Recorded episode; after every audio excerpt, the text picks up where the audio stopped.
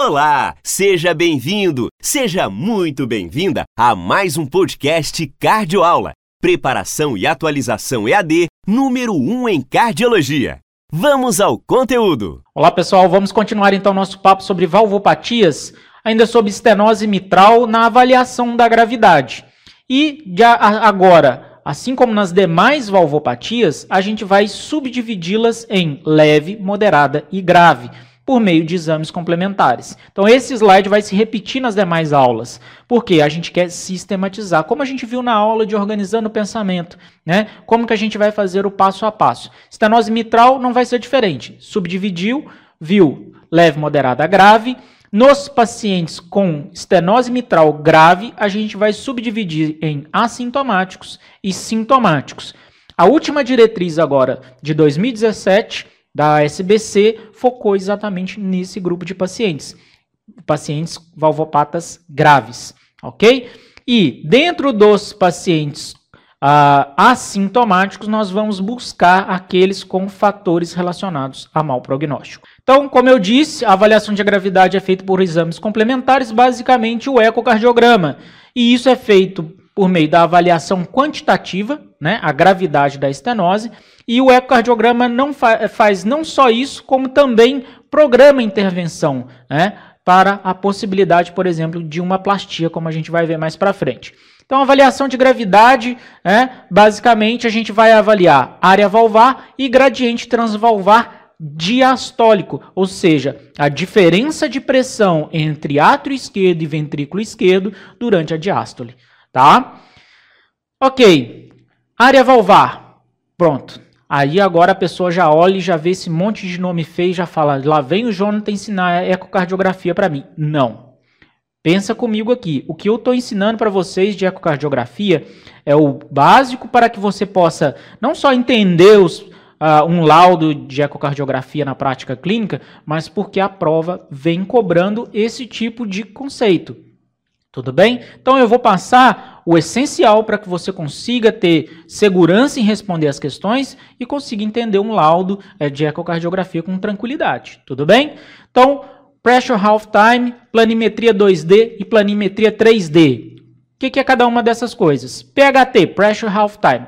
E o que, que é pressure half time? É o tempo que se gasta para que esse gradiente de pressão atinja a metade. E como ele é feito? Tracejando-se naquela região ali, né?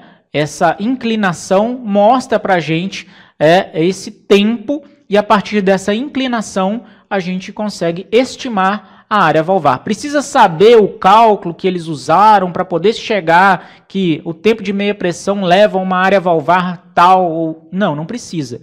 Você só precisa saber que é um método que estima a área valvar baseada no tempo de queda dessa, desse gradiente ao longo de, do período da diástole. Só isso, ok? Bem simples assim. Então, o que, que a gente tem de estenose mitral? E atenção, porque isso mudou, tá? Área valvar mitral menor do que 1,5 centímetro quadrado. Antigamente, a gente usava outro valor de referência, que eu nem vou falar para vocês para não confundir.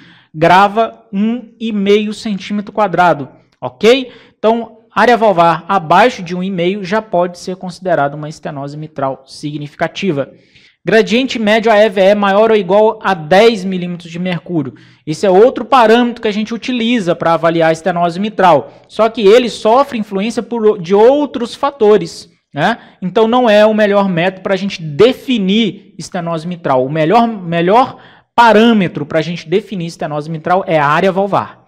Pressão sistólica da artéria pulmonar maior que 50 milímetros em repouso e 60 em esforço. São sinais de estenose mitral importante. Consequência da redução da área valvar. Tudo bem?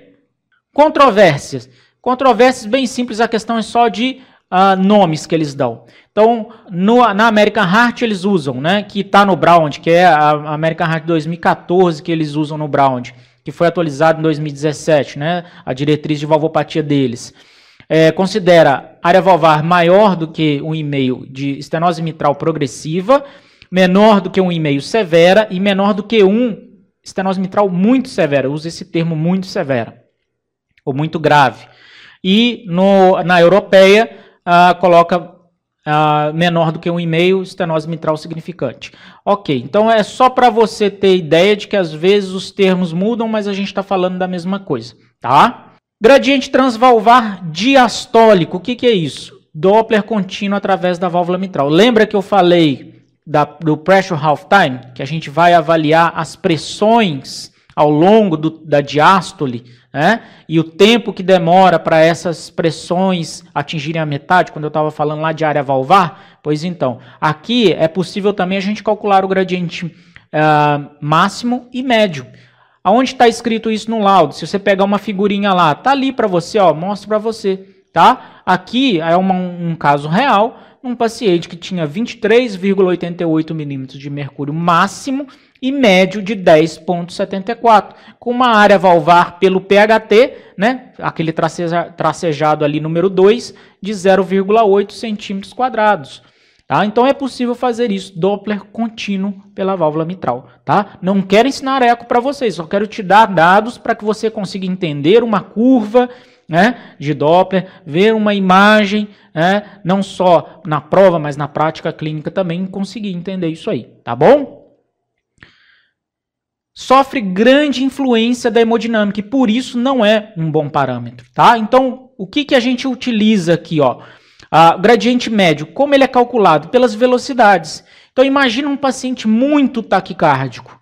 Então, um paciente muito taquicárdico tem os gradientes superestimados, né?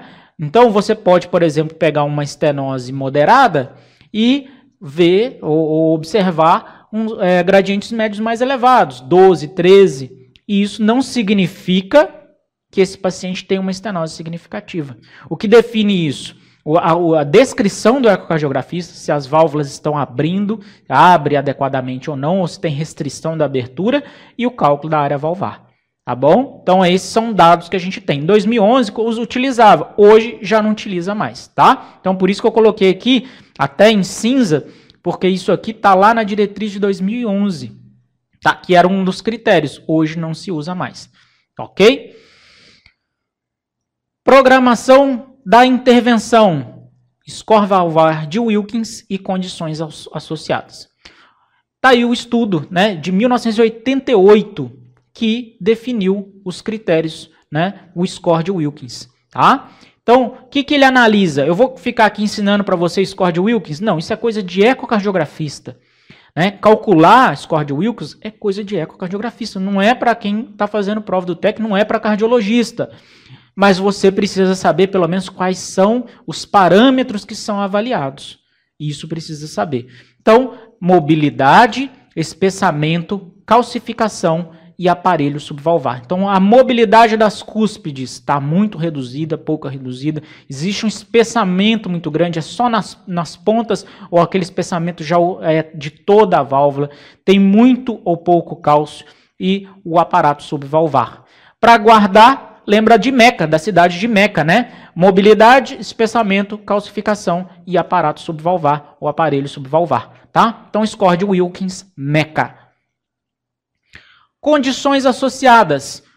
Trombo atrial. Tem trombo, não tem trombo eco. Você já está fazendo eco, ele já calculou a gravidade e ele já vai te dar condições associadas. Por quê? Presença de trombo já vai impedir que a gente faça valvoplastia mitral percutânea. Insuficiência tricúspide é uma outra situação que pode alterar o prognóstico dos nossos pacientes. Né? Então, tudo isso, né, refluxo mitral significativo também é outro ponto, e a gente vai ver isso mais para frente. Então, definiu isso na sua cabeça, né? avaliou a gravidade, viu as condições associadas, né? os parâmetros para programar a intervenção, é isso que a gente precisa entender nessa aula. Tudo bem? Noções bem básicas de ecocardiografia para você ter isso aí, ok? Um grande abraço e até a próxima. Tchau, tchau. Inscreva-se aqui no podcast e lembre-se de indicar aos amigos. Se este áudio teve dicas úteis, imagine nos demais materiais do Cardioaula. Busque Cardioaula em todas as redes para encontrar mais. No Telegram, por exemplo, você tem áudios da diretoria com insights exclusivos.